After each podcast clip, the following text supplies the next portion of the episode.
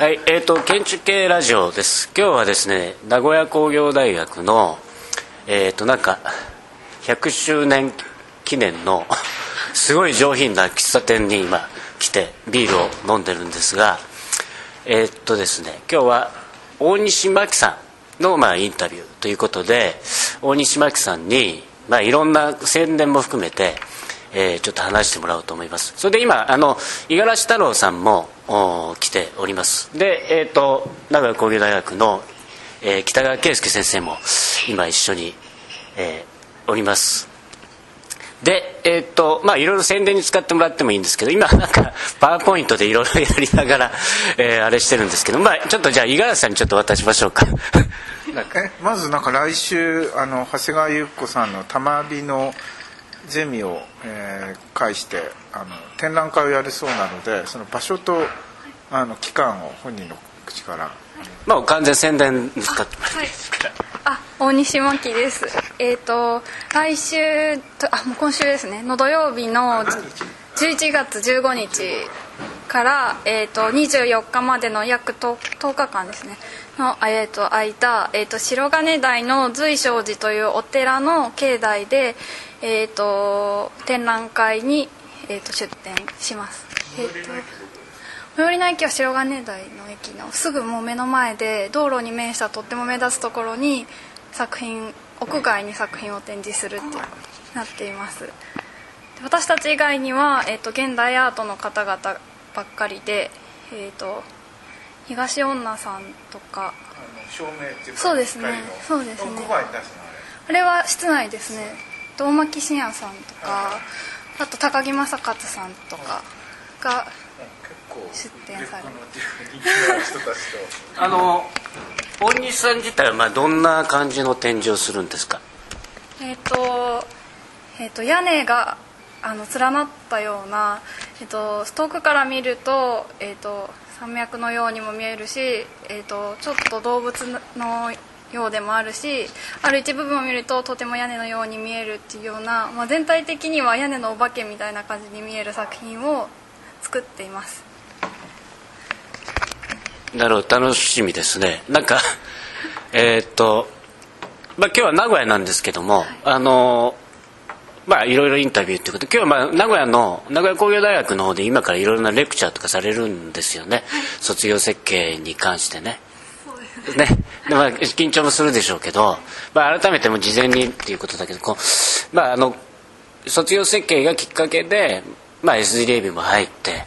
えー、そしてまあ今回のこの展覧会とかですねこうトントン拍子に来てるんですけども あのなんかその秘訣っていうかな 若い子たちが聞いてると思うのでなんかそうやってこう華々しいこう 経歴を積んでいくそのなんていうかな あのえっとコツをなんかアドバイスを。少しだけ若い子たちにアドバイスをしてあげてください。そうですね。まず卒業設計はその4年間の終わりっていうよりもあこれからの始まりだったなっていう感じはすごくしていて卒業設計の熱い感じとかみんなで一緒に作るその力強さとかっていうのは卒業設計の時に初めて体験して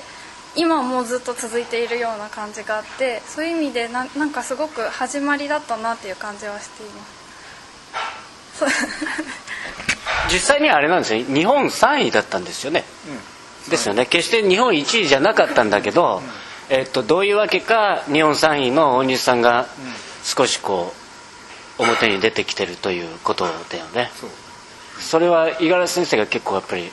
注目されてたんですか？本人の力だ。本人の力。その時は審査員の組み合わせが悪かったというか あの大西さん幼い人たちが何人かいたんで残念ながら。強い幼い強い勢力が。強い勢力があの 残念ながら押し切れなかったなるほど、うん、まあそれでもねあのこうやって別にその時に一番にならなくてもねその後一番になればいいからね。ね。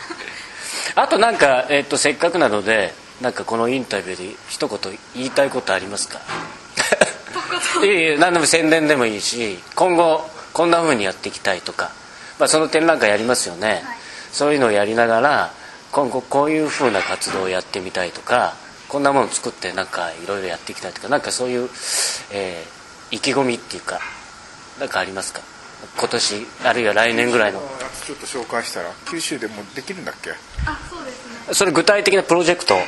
あもうやってるね、じゃあそれもその例えばどんな作品かあるいはどのぐらいの時期にできるのかとかですね。ちょっとじゃあそこら辺の。えー、と今九州の伊藤豊さんのグリーングリーンという、えー、と公園の敷地内に、えー、とフォリーを設計していてそれはもともと伊藤豊さんのワークショップでその10日間の間にその一等案みたいなものが決まって実現されるっていうプロジェクトだったんですけれども2年前の夏から始まって、えー、とこの11月末にようやく完成するっていう。で今ちょうど、えー、と仕上げが土塗りなんですけれどもその九州のすごくもうすっごく素敵な土塗りの職人さんが今ちょうど仕上げを塗ってくださっていてあの一緒に土を塗ったりかけ落としたりして土に土だらけになりながら一緒にやっています。書類は、あの常常設っていうかその後はずっと高級的に残るものなんですそうですねじゃあ行けば。公園の遊具みたいな。グリーングリーンのはい、すぐ近く、そうですね。グリーングリーンってでもちょっと行きにくいよね。そうでもない？あそうですね。ちょっとあの埋め立て地にあるのでえっ、と交通の便は悪いですね。そうするとそれはその今の話なんかやっぱそのワークショップの中でのそのコンテストっていうかコンペみたいだった。そうですね。それでやっぱりと一番を取られたってこと？そうですね。私だけじゃなくて5人学生5人がチームにその場で集まってその一瞬で決められた5人でチームになって設計をするっていうのだったんですけど。やっぱりそうすると勝率が高いですね。さすがだね。あのあれだよね。大西さんのホームページを見ると、写真ついてるやつかな？あのあそうです。ねそうだよね。なんか一番最新で10月頭ぐらいにかなりもう更新されてないんだけど あのそうだよね。だからこのラジオのお向こうの皆さんは大西マックさんで、えー、とリあの検索かけてもらって大西マックさんのブログかなんかありますよね、はい。それ見ると写真がアップされてるのであのその今言っていたグリーングリーンの敷地の中の、えープロジェクトで見ることできますよね、じゃあそれはそのもうすぐですね。もうすぐ。もうすぐ完成ですね。すごい長くてあの躯体が完成したのは4月ぐらいだったんですけどその職人さんにすごいこだわりがあって塗るのは秋に塗りたいとおっしゃって秋まで伸びてるっていう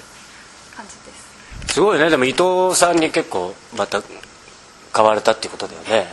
すごい。すごい。あのワークショップで2年間ぐらいそのかかってるんですけど初めのうちはは初めて伊藤さんに怒られましたねすごく。あのよく5人の意見がなかなか合わなかったりしてあの喧嘩とかをよくしていたので。嘩してた。でも今はものすごい団結してるんですけど初めのうちはみんながこういろいろやりたいことがあってでそれぞれもうみんなの主張が結構強くてでなんか途中その伊藤さんにそれに関してすごく怒られましてでその時からなんかみんなの考え方があじゃあ5人でできるって。5人でいる時に私の果たすべき役割は何だろうみたいな考え方に変わってそれはすごい大きな体験だったと思いますあれだよね。だからすごいまだ若いんですよね。まだ若いのにいろんなそういう著名な建築家の人からこうアドバイスをいろんなところで生で受けてるっていうのはなかなかこうないからあのやっぱすごい力になりますよね。あのまああの非常にこう頼もしいわけですけどもあのぜひいろいろまた頑張ってください、はい。えいいですか？なんかもういいですか？はい。はい、じゃあえまたじゃあ、えー今度またはい。第2弾 3弾インタビューお願いします。それじゃあどうもおはい。疲れ様でした